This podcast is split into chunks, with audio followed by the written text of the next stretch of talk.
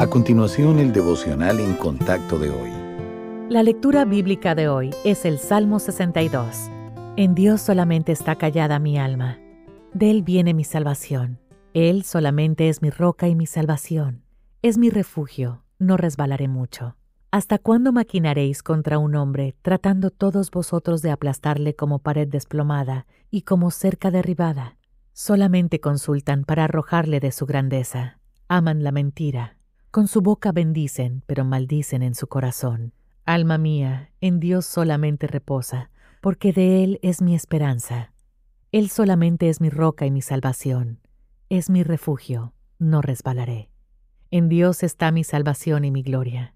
En Dios está mi roca fuerte y mi refugio. Esperad en Él en todo tiempo, oh pueblos. Derramad delante de Él vuestro corazón. Dios es nuestro refugio. Por cierto, Vanidad son los hijos de los hombres, mentira los hijos de varón.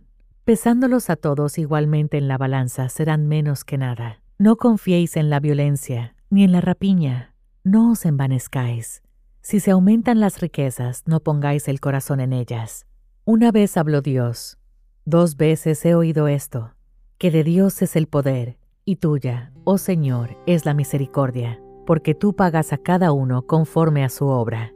En ciertos momentos de la historia, Dios hizo temblar la tierra. Por ejemplo, tembló cuando su Hijo murió en la cruz y habrá una conmoción aún mayor en el futuro cuando Cristo regrese. Pero incluso en nuestros días, el Señor hace temblar los diversos cimientos de nuestro mundo, ya sean alianzas políticas, sistemas financieros u otra clase de seguridad humana.